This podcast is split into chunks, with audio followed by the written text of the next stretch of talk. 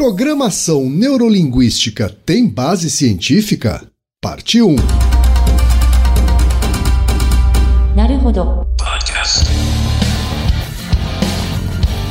Bem-vindo ao Naruhodô, podcast para quem tem fome de aprender. Eu sou Ken Fujioka. Eu sou Altair de Souza. E hoje é dia de quê? Ciência e senso comum.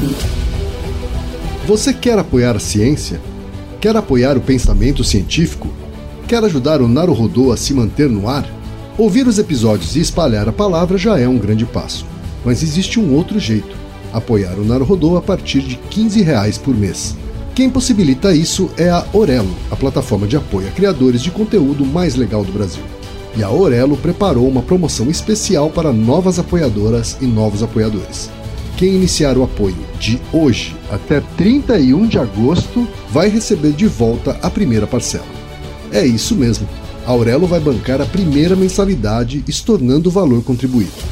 É bacana para o Naruhodô e é bacana para você. E você sabe, só quem apoia pela Aurelo tem acesso a conteúdos exclusivos, conteúdos antecipados, vantagens especiais e acesso ao grupo fechado no Telegram. Então vem pro Aurelo você também. bit.ly barra traço no traço. E chegamos ao momento Alura. Querido ouvinte, querido ouvinte. Você quer dar um verdadeiro mergulho no mundo da tecnologia? Migrar para uma nova carreira? Aprofundar-se nessa carreira?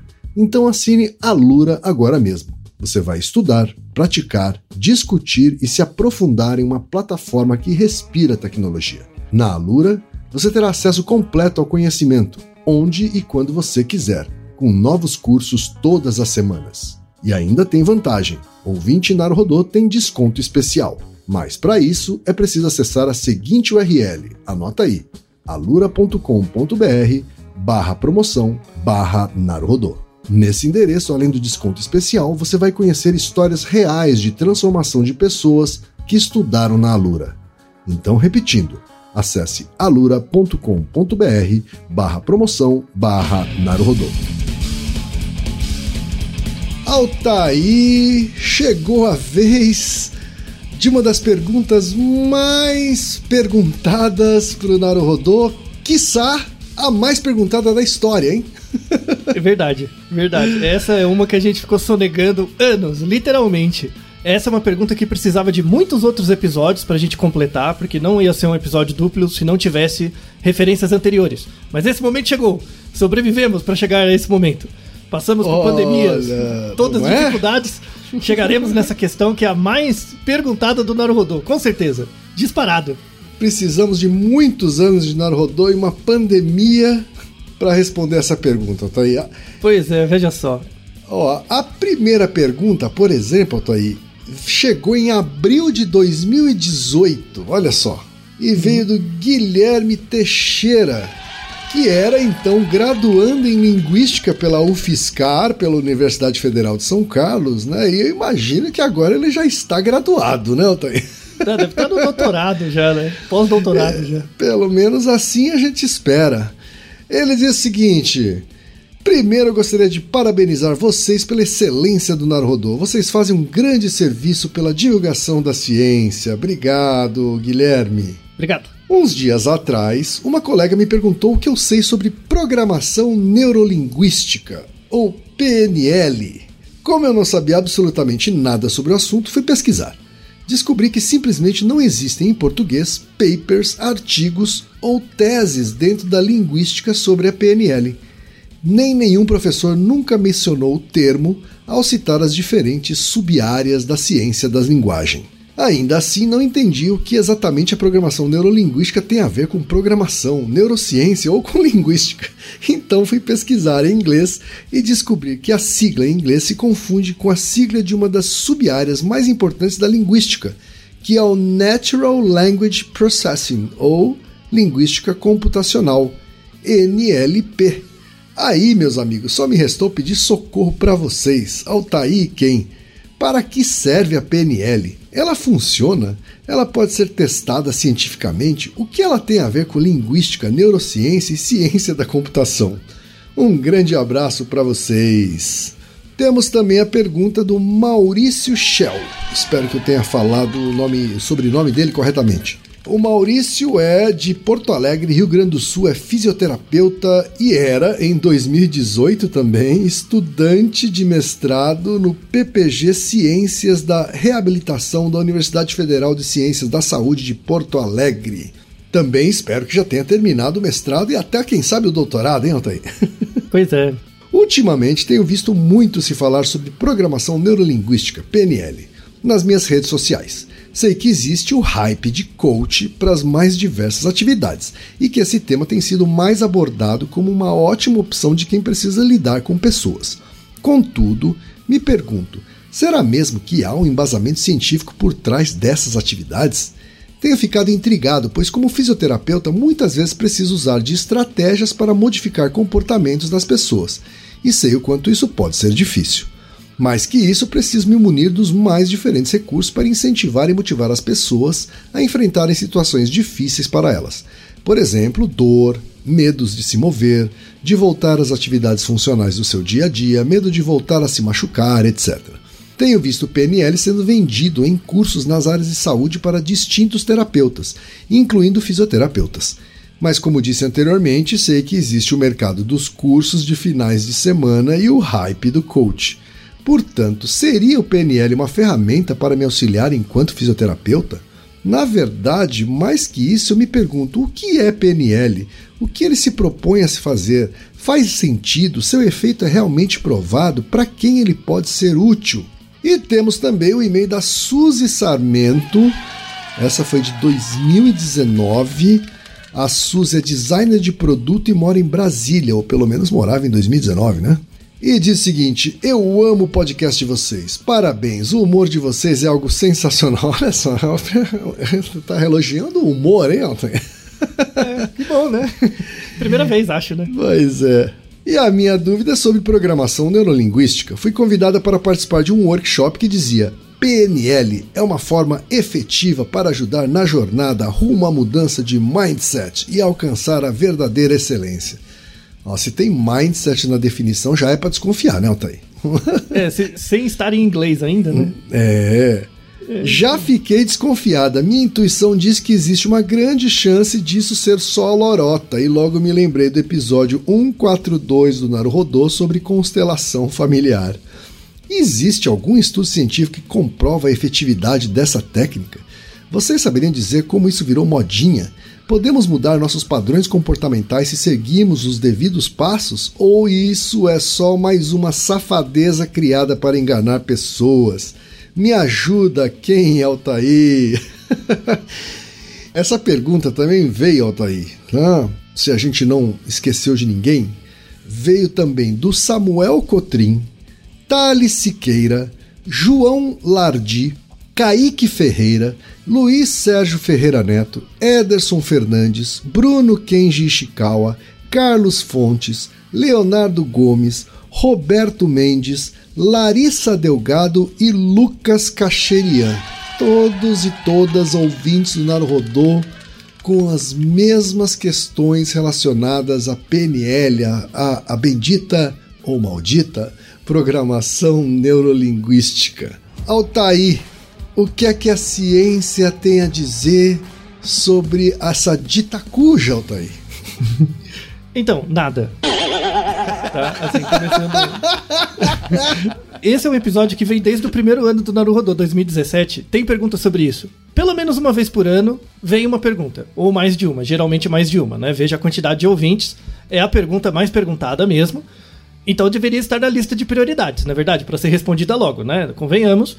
E por que, que não foi respondida nos últimos seis anos, né? Praticamente seis anos. Vamos completar seis agora, né? Porque é muito difícil. Tá? Assim, o difícil não é, não é falar que PNL não tem base científica. Isso, isso é fácil. Mas a uhum. questão é, não é ficar só no senso comum. O PNL é uma pseudociência. Não, não tem discussão a respeito. É uma pseudociência. Só que isso não importa. É diferente, por exemplo, de homeopatia. Homeopatia é uma pseudociência, a gente já tem um episódio bem antigo sobre, explicando mesmo assim, mesmo apesar da homeopatia ser uma pseudociência, ela faz parte do currículo de vários cursos de medicina, é, farmácia por aí. Tá? Então, o fato de claramente não existem dúvidas de que uma certa prática é pseudocientífica não torna ela não presente dentro de várias instituições acadêmicas, ditas científicas. Tá? Então esse conflito ele existe. O PNL ele, ele é mais particular ainda, porque o, o PNL nasceu dentro de uma, de uma tradição, na verdade, de uma onda cultural que é muito interessante de ser trazida. Por isso que vai ser um episódio duplo, tá? Porque assim, eu, eu chegar aqui e, e, e eu, eu estou muito longe de ser a, primeira pessoa que fala isso, tá? Eu posso chegar e falar, não, PNL não tem base científica, eu vou explicar o mecanismo básico de como ela teoricamente funciona. Não existe substrato teórico baseado em experimento ou nada do tipo que comprove, mas, mesmo assim, a PNL vai continuar existindo. É o tipo de pseudociência mais interessante de ser estudado do ponto de vista sociológico. É o PNL. Hum. Tá? E, e coisas associadas né, também, práticas associadas. Isso tem tudo a ver com a sua área, Ken. né? Na verdade, por isso que é um episódio duplo, porque o, o, o, a maneira pelo qual o marketing funciona é muito parecida. Sabe? É uma, é uma eficácia simbólica. O nome disso é eficácia simbólica. É uma coisa que não funciona porque tem uma eficácia. Funciona porque faz parte de um sistema de representações, um sistema simbólico. E aí faz sentido para as pessoas. Parece meio profundo, mas a gente vai atacar isso, por isso que precisa de um episódio duplo. Eu vou pedir para quem ler um, um, texto. Assim, eu, eu, eu não vou dar a definição. Eu vou ler um texto de alguém que é presidente, coordenador, sei lá o que você, grão-vizir, é, o que você quiser, né? Desses, desses é, grupos de PNL, coaching e tal. Coaching é outro episódio. Não vou falar de coaching porque não vai dar tempo. Só PNL mesmo já vai dar diversão suficiente. Tem um site que é, hoje ele é hospedado no UOL, pelo UOL, não sei se é financiado ou não. É um site que chama Brasil Escola, tá? O, o site Brasil Escola, sabe quando, quando você era criança que você tinha que fazer um trabalho de escola? Você procurava Sim. na enciclopédia, uhum. sabe? O, o, o, Brasil Escola, ele é um site muito bom para conteúdos escolares, sabe? Para procurar conceitos básicos escolares, bem auditados, que são textos escritos por professores mesmo de matemática, física, história. É muito legal né? Como uma enciclopédia mesmo, em português e tal. É, é, só que ele, eu não sei porquê, esse, esse site Mundo Escola, ele tem convidados. Ele fala sobre outros temas, não propriamente de ensino fundamental e médio, né? E é muito interessante porque tem muita bobagem nessa parte. A parte escolar, fundamental e médio, beleza. Mas, mas oh, coisas afim, assim, coisas um pouco além do, do ensino médio, é, é, é terrível, tá? E aí tem um, tem um verbete lá, programação neurolinguística. Eu vou pedir para quem ler. Por favor, quem leia esse texto com a definição. Não é a definição que eu estou dando, é a definição de alguém que trabalha com isso. Tá? Por favor, quem? A programação neurolinguística PNL é uma ciência, uma espécie de manual do usuário do cérebro humano e como utilizá-lo para alcançar nossos objetivos pessoais, familiares e profissionais possibilita conhecer a estrutura do funcionamento da mente e como reprogramá-la através de uma linguagem que os neurônios possam entendê-lo e colocá-lo em prática. Serve para entender melhor as pessoas e a nós mesmos e comunicar-se de um jeito que funciona, para chegarmos onde queremos de uma forma que seja bom para todos tem sido utilizado em escolas no mundo todo, na prática do dia a dia de advogados, médicos, psicólogos, comerciantes, vendedores, pais e mães, jovens de todas as idades para obter mudanças que antes não pareciam possíveis. Serve para superar ansiedades, inseguranças, desenvolver habilidades de relacionamento, negociação e solução de conflitos é uma ciência porque esses resultados se repetem em todos os lugares e cada vez mais. A pessoa aprende a conhecer suas emoções e seus pensamentos, como e por que reage de determinadas formas, e como ter acesso a novas opções, novas alternativas mais ricas e significativas em seus relacionamentos, seus negócios e em sua vida como um todo.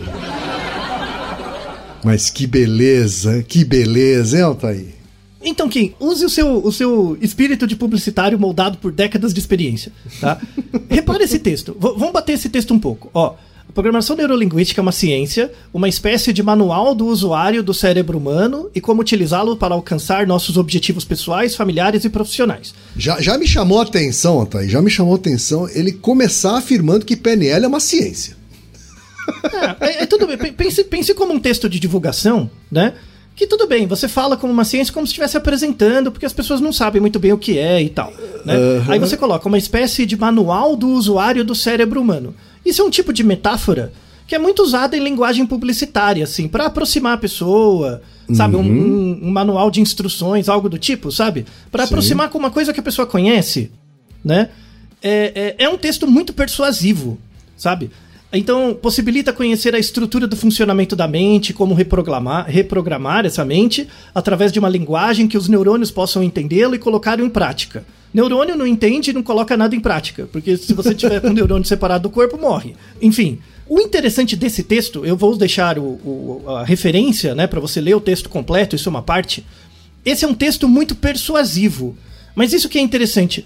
O, o, o texto, no final, se você retomar o que o Ken leu, o texto não fala nada. Ele não explica o que é PNL. Ele explica o que a PNL faz. Né? É uma técnica que serve para melhorar os relacionamentos, melhorar o trabalho, para você aprender a conhecer suas emoções, seus pensamentos, como você reage de determinada forma, né? Mas não fala o que é, só fala o que faz. Sabe? Só fala o efeito final. Quem? Isso é muito usado em marketing. Não é verdade? Quando eu quero, quando eu quero fazer uma propaganda de um produto e eu não quero que você conheça o produto, eu não quero que você saiba como é o produto, você fala tudo sobre o que o produto faz, não é? Exceto o que ele é. Não é verdade? É, mas a gente não começa. Quando o marketing é honesto, não tem um mínimo de decência, você não começa com uma afirmação mentirosa como essa, né? Que PNL é uma ciência. né? Ex- Existem, existe o departamento jurídico da empresa que não deixa sair uma frase dessa. Ah, então assim, trabalhando na ADA ou numa agência, se esse fosse um texto. Não, básico você não coloque a ADA no mesmo saco das agências, por favor. Desculpa, desculpa, foi, uma tragédia, desculpa, um A, sacrilégio. a, a ADA não é uma agência, para começar. Né? Desculpa. Mas mesmo uma, um texto publicitário mais cuidadoso, sabe, evitaria algumas afirmações que são feitas aqui. Agora, o estilo do texto, concordo com você que é um estilo persuasivo. Né? E é Então, publicitário, né? mais do que explicar o que é, né, fala sobre os benefícios que ele promete. E isso é fundamentalmente uma coisa relacionada à persuasão e, ao, e à redação publicitária. Isso, muito bem. Então, assim, não, não pensa nada. Pensa quando você estava em agência mesmo, tá? Então você vai desenvolver. Então, imagine, lembre de exemplos, com certeza você teve, de exemplos de que você tinha que fazer ó, o desenho de comunicação, de publicidade, de marketing de um produto, só que você não podia comunicar qual era o produto. Ou o produto era muito difícil de entender, né? Ou as pessoas não queriam entender, elas só queriam se beneficiar do produto. Esse é um texto que meio que encaixa, né? Sim, Então, sim. assim, o que dá pra ver por essa definição, e ela, assim, eu peguei essa definição não porque ela é particular, porque ela é muito comum. Pode pegar, não precisa acreditar em mim. Pega qualquer texto, vídeo de programação neurolinguística, começa assim.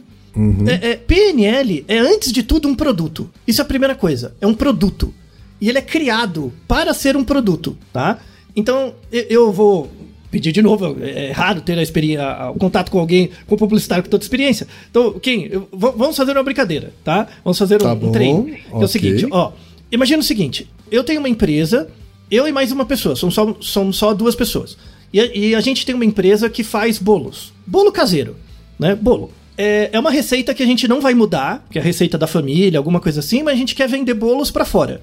Tá bom. É, o, o meu bolo, ele não é nem pior nem melhor do que os bolos por aí. Assim, não é ruim. tá na média, tá é na o- média, é isso? Tá na média dos bolos. Isso. Tá bom.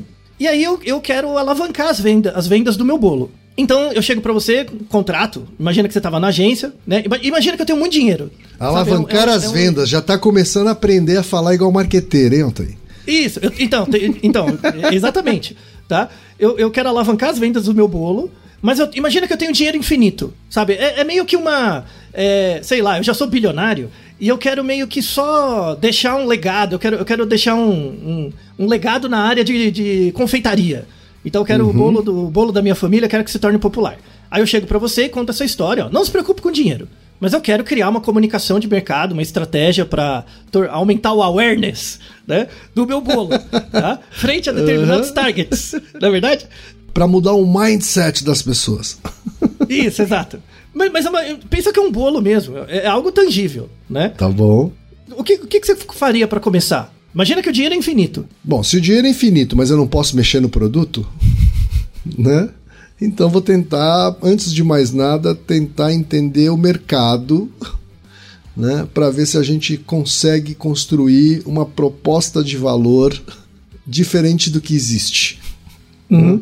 Acho que esse é o, Então você é faria o uma pesquisa passo. do que. do- você faria uma pesquisa do que é vendido, dos bolos. Provavelmente uma pesquisa faria parte disso, sim. Uhum. E principalmente entender o que é que as pessoas valorizam, o que é que elas já encontram entre as opções existentes e o que é que a gente poderia fazer para explorar, ou se a gente teria algo a ser explorado como um diferencial competitivo. E, e vamos imaginar que você conseguiu fazer tudo isso e fez lá a comunicação do, do, do bolo.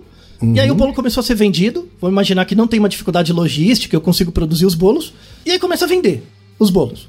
E, Tá. e- e ganha um- uma notoriedade. Assim, não precisa ser o, o bolo o maior sucesso, mas melhorou, né? Alavancou as vendas do meu bolo, tá? É, o meu bolo precisa ser gostoso? Para essa sua estratégia dar certo, o meu bolo precisa ser gostoso necessariamente? Gostoso é um negócio meio subjetivo, assim, né? Mas, Muito bem, eh, muito eh, bem. Mas é, é, eu acho que ele tem que ter alguma percepção de que é gostoso. Isso. E, e su- supondo, supondo que é um bolo médio, tá? Não é nem o melhor nem o pior. Se é um bolo Uhum. Certo. médio, ele, alguma pessoa ele vai satisfazer. Algum, algum grupinho de pessoas. Uhum. Sim, sim. Então essas pessoas talvez criem uma aderência por causa do bolo, né? Mas, mas concorda que a estratégia de comunicação tem um papel fundamental para manter a aderência das pessoas, pelo menos a, a memória e a, a- o recall do, do bolo. Uhum. né? Então, por- porque senão tem, tem outros bolos que tomam isso. É, porque uma coisa é você fazer a pessoa experimentar o bolo, né? Outra coisa é você fazer a pessoa continuar comprando ele. Né? Isso. Pra, pra comprar, para experimentar pela primeira vez, eu preciso só causar a percepção de que ele vale a pena ser provado. Uhum. Pra manter, ah, é um pouco mais complicado porque ela tem a ver com a experiência que ela vai ter pela primeira vez, né? Isso. Imagina que tem uma Barça. A Barça que todo mundo compra, tem lá as informações corretas. Mas eles colocam um papel no meio, que é um texto explicando PNL. Não tem nada a ver com a, com a, com a enciclopédia, mas tá lá. Né? Você concorda que uma fração dessas pessoas vai acabar. O que, que é isso? E vai correr atrás? E você acaba aliciando pessoas para esse tipo de, de, de prática, de técnica? É a mesma coisa do meu bolo. E, e mais, eu não preciso explicar pra você como o meu bolo foi feito. Né? É o meu bolo, é da minha família, é a minha receita e é isso. Né? Não existe um questionamento sobre se o meu bolo é mais gostoso ou não, se ele é eficaz ou não, se ele é... é- é- eu só quero envelopar isso, esse produto. Não importa se ele tem uma eficácia positiva ou negativa para alguma coisa, o que importa é que ele seja bem envelopado e faça parte de uma estratégia de, de persuasão eficaz. Tá? PNL é isso. É um bolo que você não sabe os ingredientes, não sabe como foi feito e você consome. É muito louco. É muito, muito, muito louco. Agora, apresentada essa metáfora, né? Porque, de novo, isso claramente separa de homeopatia. Porque homeopatia não é um bolo. Homeopatia você sabe que é uma água diluída. Nem, nem diluída é, que diluiu tanto que via só água. É uma água. Mas qual que é o produto? É a relação subjetiva que você cria com o médico. É isso que, entre aspas, trata. E aí isso tem muita ligação com um episódio recente que a gente gravou, que é o 343, que é como que se dá uma relação estética. Essas relações estéticas que você cria com um profissional de saúde, algo do tipo, algo do tipo é, na verdade, a água vira um motivo. A água é só uma, uma ligação, uma desculpa que você tem para se ligar numa relação estética com aquele médico homeopata, que diferente do alo- alopata, o homeopata ele conversa com você duas horas. Ele vê toda a sua vida, ele cria uma transferência, uma relação com você, onde a água vira uma certa desculpa. Né? É só um motivo, uma, uma bobagem. Diferente do alopata, onde o remédio é a coisa fundamental, é a coisa central, que é a fonte de eficácia tá? O PNL entra meio nisso. O PNL é um produto, é como se fosse um bolo. Ó, eu vou te dar uma, uma coisa que vai te dar uma satisfação, né? Comer um bolo, a não ser que o bolo seja horrível, se o bolo for médio, ele tá legal, um bolo, né? Pode ser que você não queira de novo, pode ser que você goste de bolo, mas, né? Uma coisa, um produtinho, um negócio médio, tá? O PNL, ele tem o- o- uma estrutura de, de persuasão é, muito padronizada e bem feita. Né? Isso vem dos anos 70. É muito legal contar o contexto histórico. Por isso que a gente precisa do primeiro episódio só pro contexto histórico, que é fantástico. É, anos 60, que pra, pra quem tá. para quem o público médio do nosso Naruhodo, anos 60 do século passado e os sumérios e os assírios é a mesma coisa, né? Então, já viu. Faz tanto tempo. Então, 1900, mais ou menos nos anos 60, lembra? Pós-guerra, né? Surgiu o movimento, no, nos Estados Unidos principalmente, mas não só, na Europa foi forte também, mas mais nos Estados Unidos, o movimento de contracultura, né? Lembra? A ideia sim, de, de contracultura, sim. né? Bem numa época da, da briga por direitos civis, então, tem, tem, lembra, Martin Luther King, o Woodstock, as músicas, o, o, as produções cinematográficas da época. Então, esse movimento de contracultura contra o establishment, que veio logo do pós-guerra, influenciou uma série de movimentos sociais. Né? Um fenômeno é científico também, mas é um fenômeno social. Em 1960, surgiu nos Estados Unidos um movimento que, bem nessa onda das contraculturas, que é chamado Movimento para o Potencial Humano, tá? Sim. É um movimento social mesmo, de vários grupos de pessoas. Esse movimento social não nasceu dentro das, das universidades, nasceu fora, mas depois acabou influenciando. O Movimento para o Potencial Humano, ele partia de uma premissa, que é uma premissa falsa, tá? É uma premissa não validada cientificamente, tá? Mas a premissa era a seguinte, de que existe um potencial não desenvolvido em todas as pessoas. Tá? Então, e, e, é interessante ver isso, que esse é um discurso que vem né, né, né, nessa luta pelos direitos civis. Tá? Parece que não é conectado, mas é. Então, por exemplo, nos Estados Unidos, aqui no Brasil também, mas é diferente, nos Estados Unidos tem uma questão racial muito forte. Uhum. Que lá é, é, é, muito mais brigado mesmo, né? Um conflito direto. Né? Aqui é, é muito mais subjetivo. Mas no, no, nos Estados Unidos, por exemplo, excluir um direito de um negro é meio que podar um potencial não desenvolvido nele. Sabe? Eu, eu, uhum. eu excluir um certo grupo de pessoas frente a outro, em relação a um direito civil, eu meio que tô podando o desenvolvimento de certas pessoas, de um certo grupo de pessoas. Então eu ser mais inclusivo desenvolve, né, dá potenciais, dá capacidades para um certo grupo de pessoas que numa situação basal não teria chance de se desenvolver, de se desenvolver, desenvolver as suas potencialidades e se equiparar com outros grupos que são mais favorecidos né? Uhum. Do ponto de vista sociológico, isso faz muito bem. Sim. Esse movimento do, para o potencial humano, de 1960, ele generalizou isso. Ele pegou que, na verdade, todas as pessoas, não importa se você é branco, negro, azul, gordo, magro, alto, baixo, homem, mulher, não importa. Todas as pessoas têm um potencial não desenvolvido. Nessa uhum. mesma época, tem um Naruhodo que a gente gravou lá atrás, se é porque se a gente usa 10% do nosso cérebro, e aí eu conto a história que é de um artigo de, do Gazaniga, que é um cara muito importante, que saiu no New York Times, o jornalista ali leu errado o artigo e traduziu errado, fez uma tradução técnica do artigo errado, e surgiu essa história do que, a, que as pessoas só usam 10% do cérebro, isso é uma bobagem. Mas essa onda de que você usa muito pouco do seu potencial, o seu, o seu, a sua melhor versão de você mesmo ainda está por existir, nasceu nos anos 60. Não é discurso de coach de agora. Nasceu nos anos 60 do século passado. Tá? Tem hum. 60 anos né? Uhum. Beleza, né? Surgiu ali. Aí, coitado, né? A ideia certa na hora errada. Coitado. Maslow, lembra? Tadinho do Maslow? Psicologia humanística, Sim. né? Sim. Maslow. Pr primeiro transformaram o cara na pirâmide. Coitado, não era nem pirâmide de Maslow. Depois pegaram essa ideia de que a gente tem que desenvolver os aspectos positivos das pessoas no sentido da autoatualização leram errado a teoria do Maslow e pegaram, ah, se o objetivo final de uma pessoa é buscar sua autoatualização, né? E ascender na pirâmide, né? A pirâmide do Illuminati, porque do Maslow, não é? Desgraçados, né? Quer dizer que as pessoas nascem com potencial subdesenvolvido que deve ser desenvolvido desde que elas mudem a porra do mindset delas, né? Desgraça do Satanás nasceu nessa época. Maslow não foi de alegre, Maslow foi laranja, tá? Não tem nada a ver com ele, né? Aí, 1970, 1970 nasce o PNL, né? Com dois rapazes, dois caras, o Richard Bandler e o John Grinder, né? É, eles eram muito unidos naquela época, né? Hoje eles se separaram, cada um deles tem a, a, o seu xamanismo diferente, tá? Mas 1970, na Califórnia, né? Aí veja quem, veja como isso aqui não é um case de marketing, né? É, é, os dois juntos, eles criaram uma, uma teoria, né? Que a, a teoria base, básica do PNL é a seguinte: existe, eles partem de um pressuposto de que existe uma conexão entre processos neurológicos linguísticos e padrões comportamentais aprendidos. Hum. Até aqui tudo bem. Existe uma relação entre o seu cérebro, a sua linguagem, né, o conteúdo linguístico e o seu comportamento. Tudo bem, né? O problema é como se dá essa relação. O problema é isso, como que se dá essa relação? E aí ele, eles, eles falam, por que, por que, que chama programação? Né? Porque a, a, relação entre os processos neurológicos, a linguagem e o comportamento se dá por meio de uma programação. Aí você vai ver o texto, o que, que é programação? X, random. Não quer dizer nada esse nome. Programar. Nada. A gente tem o Naruhodo, se o cérebro, nosso cérebro é um computador, cérebros não programam nem computam nada. Isso é uma metáfora.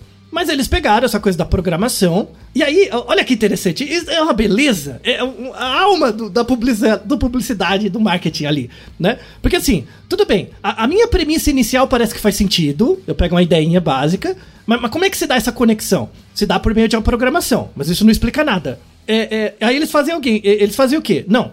Então, eles começaram a pegar várias frases de outros autores. O, o, texto inicial deles, o primeiro livro que eles escreveram, é formidável. É, é, um texto de persuasão pura. Assim, é fantástico, né? Porque eles pegam falas, textos mesmo, excertos de outros pesquisadores e colocam como sendo parte da teoria deles. Mas eles nomeiam, eles falam: olha, uma pessoa que concorda com essa premissa de que existe uma conexão entre a neurologia, a linguagem e os padrões comportamentais, um, uma pessoa que, que concorda muito com isso é o Chomsky. Eles pegaram o Chomsky de laranja também, né? Ele, eles usaram Chomsky, é isso? De laranja, no começo, 1970. Porque Chomsky tem um conceito que chama gramática transformacional. Olha que nome bonito, hein, quem? O, o, a sua alma de publicitário não briga, não, não vibra, né? Olha, porque Chomsky quero... era um, é, porque Chomsky era um grande, é, é, um grande linguista, né? Isso, isso. Não, então, ó, eu quero, ó, olha o meu pitch. Ó, meu pitch é assim, eu quero, eu quero criar um produto que avalia, reprograma uma conexão entre processos neurológicos, linguísticos e o comportamento da pessoa. Beleza, eu quero criar um produto que faça isso. Esse produto ele vai agir por meio de uma programação baseado numa gramática transformacional. Ô, oh, já tô convencendo metade das pessoas aqui já. O curso de publicidade já levei metade, não é verdade? Aí o, o Chomsky não sabia da história de 1970 que apareceu no livro, porque quem são esses caras, eu não sabia. Dez anos depois ele descobriu que tava usando ele. Por quê? Porque outras pessoas, ô, oh, estão falando aí que os caras do PNL estão falando que você tá usando as coisas dele. Eu falei, eu nem sei quem são, né?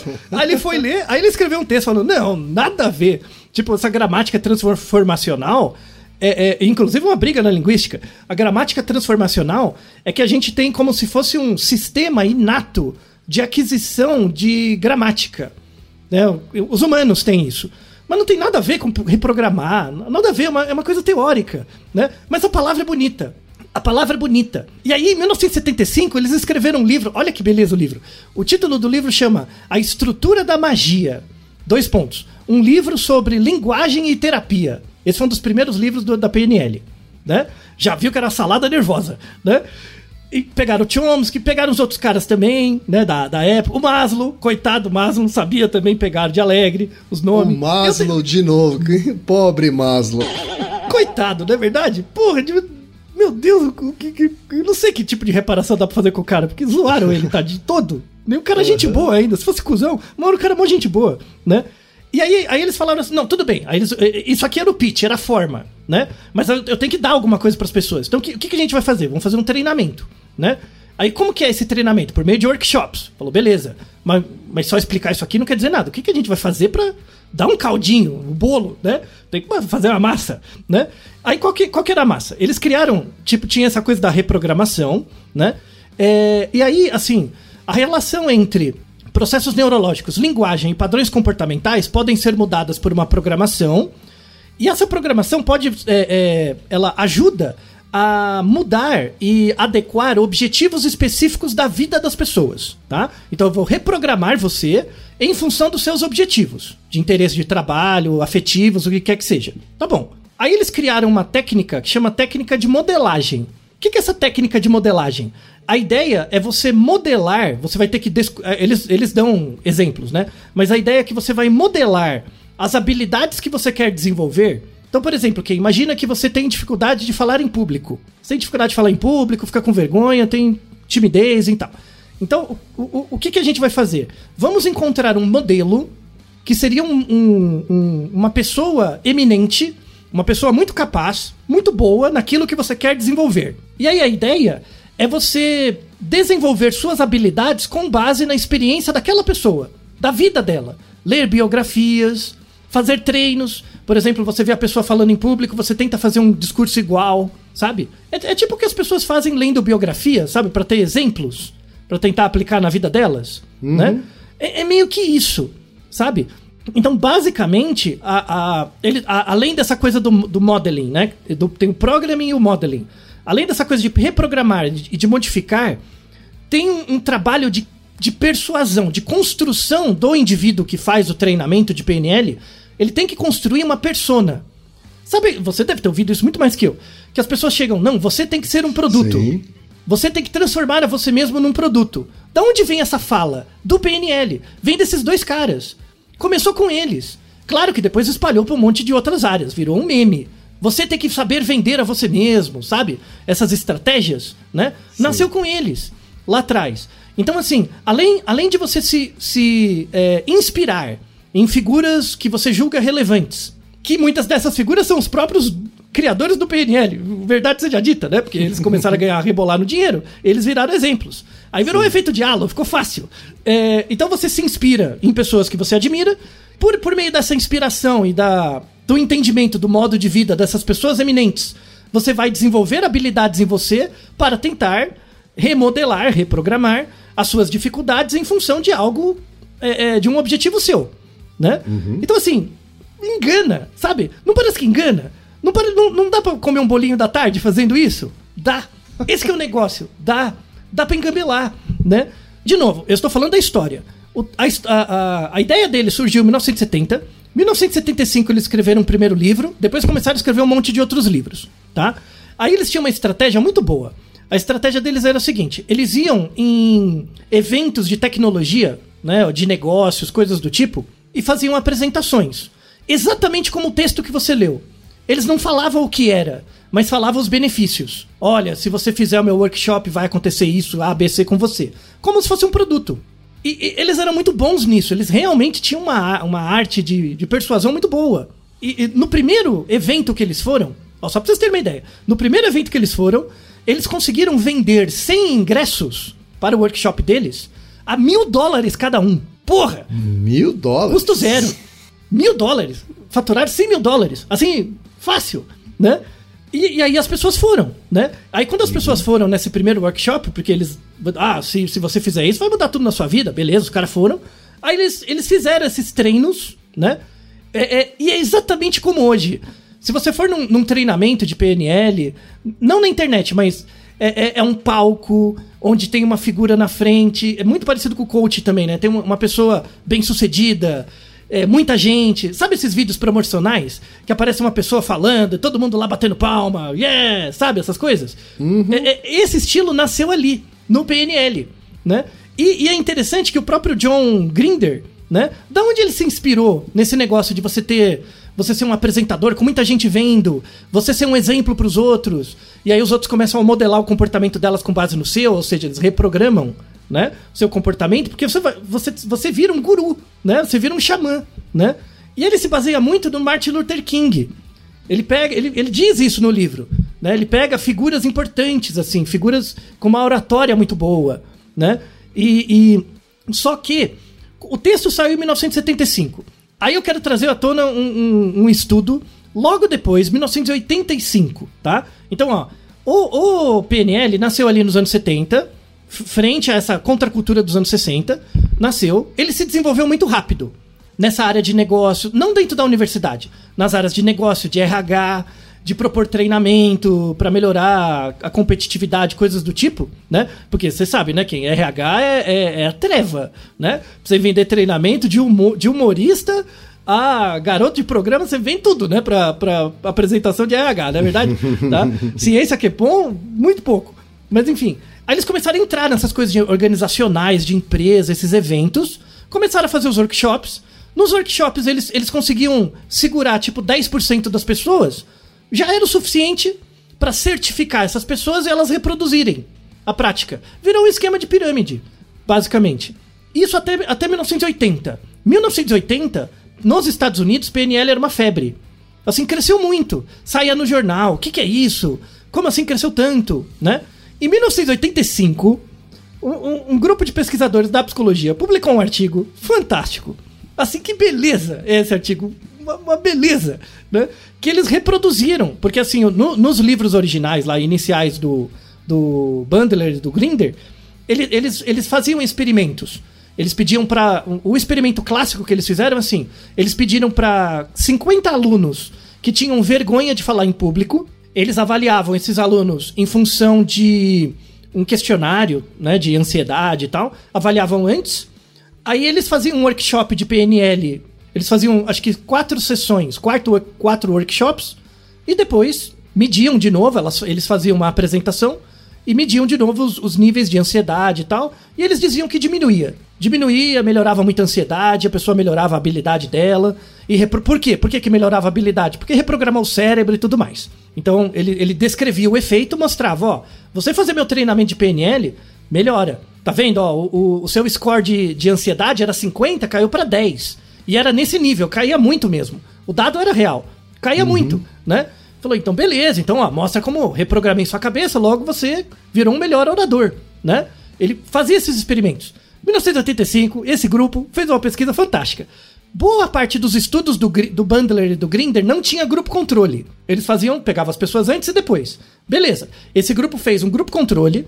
Eles pegaram 45 alunos com fobia de falar em público, o mesmo N quase, e fizeram assim: o grupo controle, eles pegavam os alunos e deixavam. O, o, no, no- uma parte desses alunos, eles deixavam numa sala por uma hora. A pessoa ficava em silêncio por uma hora. Esse era o grupo controle. O segundo grupo era um grupo que fazia treinamentos baseado em análise do comportamento, é, terapia cognitivo comportamental, que era o padrão ouro, né, para timidez, para esse tipo de coisa. Fazia esse treinamento. Então, um grupo ficava uma hora em silêncio, um grupo fazia um- um- uma terapia breve é, baseado em, em abordagem cognitivo comportamental e o terceiro grupo via os workshops da PNL, tá? Sabe o que aconteceu, Kim? Os três grupos melhoraram. Os três grupos melhoraram e não tinha diferença entre eles. Ou seja, você fazer uma terapia que tinha validade, fazer o PNL e não fazer porra nenhuma, melhorava. Ou seja, Dava na Qualquer mesma. coisa vale. Exato. Volta na questão do bolo. O- a, a questão é a estratégia de comunicação, não é o produto. Porque é só mais um bolo. É só mais um, um placebo, como qualquer outro. O efeito é experimental. Só o efeito da pessoa saber que está sendo manipulada, ela fica menos tímida. E a, e a- e a queda dos questionamentos, a não ser que ela tenha um problema mesmo, psiquiátrico, assim, mas pessoas comuns, dependendo do contexto, o contexto já modela um pouco para você reduzir sua ansiedade de falar em público. Esse artigo foi fantástico, porque assim, não é que a, terapia cognitivo-comportamental melhorava e as outras não. Não, todos melhoram. É uma questão simplesmente de você estar num contexto, né? Logo, a PNL funciona, bater palma funciona, um xamanismo funciona, qualquer coisa funciona. Só que por que, que o PNL funciona mais? Porque é um produto bem feito. É o marketing. Porra do marketing do produto, né? Se você vê hoje, pode procurar no YouTube, tem centenas em português. É na casa de centenas de canais de PNL. Tem curso, custa em torno de uns 40 reais. E tem cursos de várias aulas, de duas aulas, de do jeito que você quiser, e todos usam o mesmo pitch.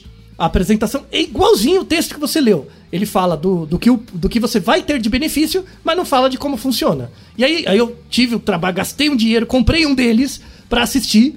É, é- é- é antropologicamente sublime, sabe? É, um- é um xamanismo, mesmo, mesmo. Assim, é- é- é- não é uma lavagem cerebral, mas você vê os vídeos, o cara fica sempre levantando a sua bola.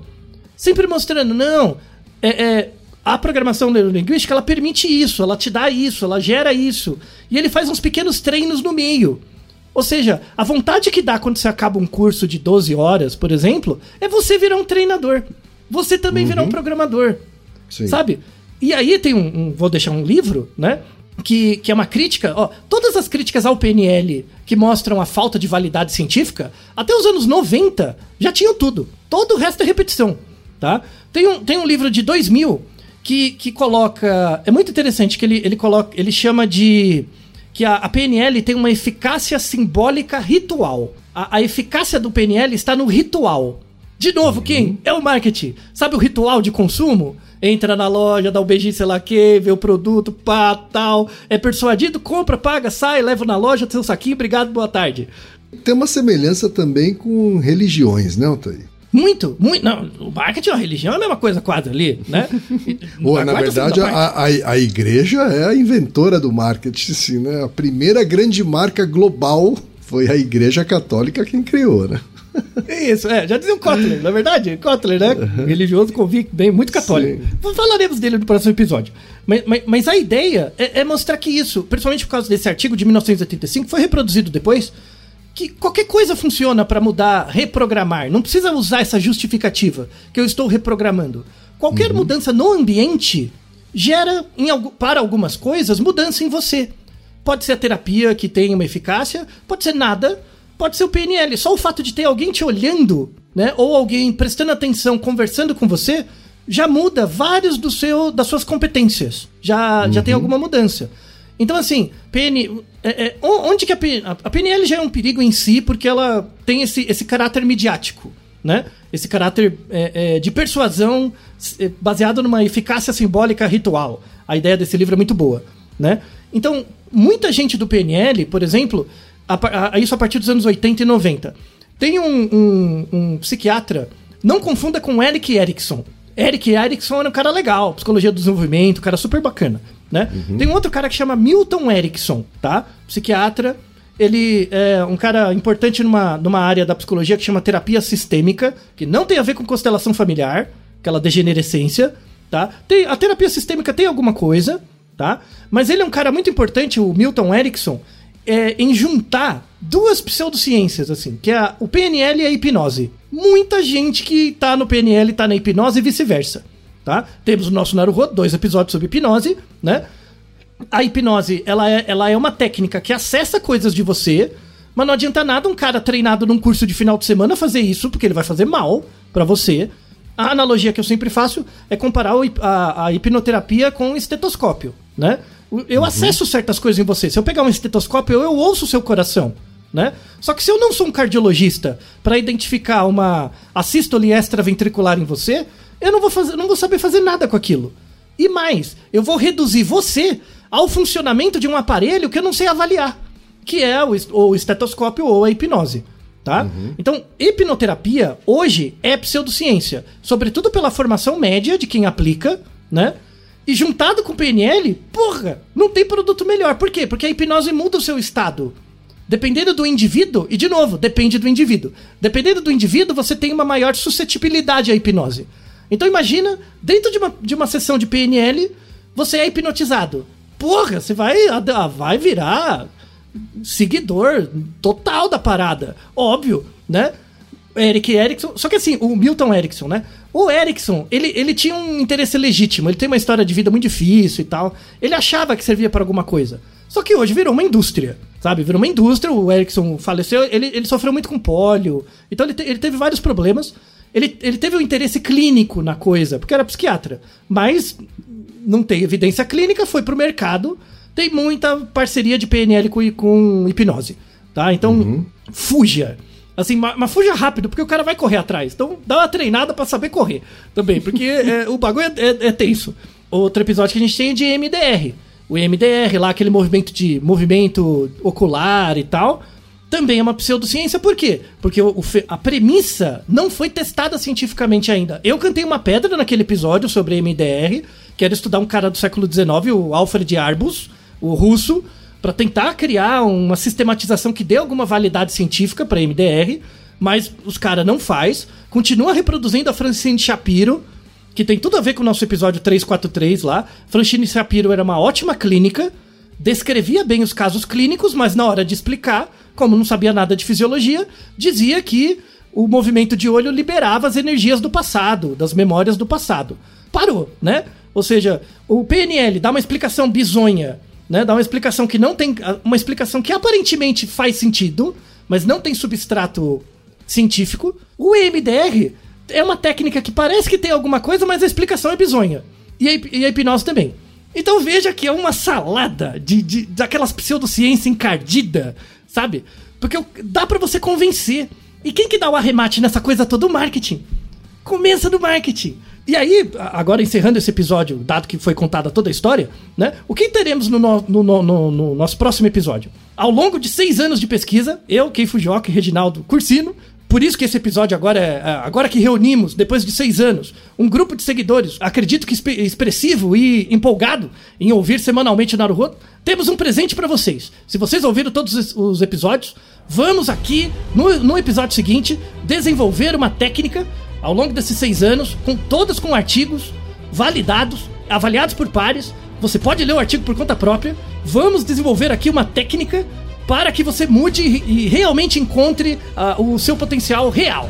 Sem, sem picaretagem, vamos apresentar o produto como ele é, de graça, você pode usar e, e mostrar pra quem é. Pra quem você Sem, quiser. sem, sem reprogramação de cérebro, hein, Altair? não vai reprogramar nada. Nenhum cérebro. Nenhum cérebro será reprogramado ou lesado. Esse é baseado no protocolo da galinha. Tá Aguarde o próximo episódio. Vamos apresentar o protocolo Galinha, protocolo Galinha, que fará você de fato ser tão esperto, é, legal e bacana como uma galinha. E é isso que usaremos no próximo episódio, usando todas as técnicas de persuasão que vimos até aqui, com a expertise e supervisão do Kim Fujioka.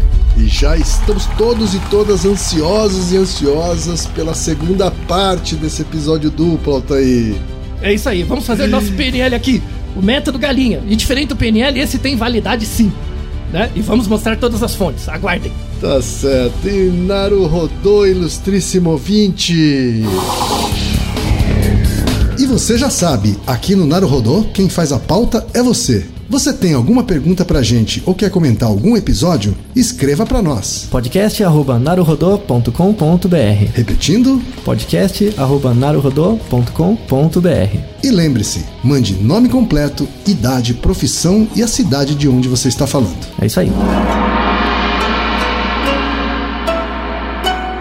なるほど。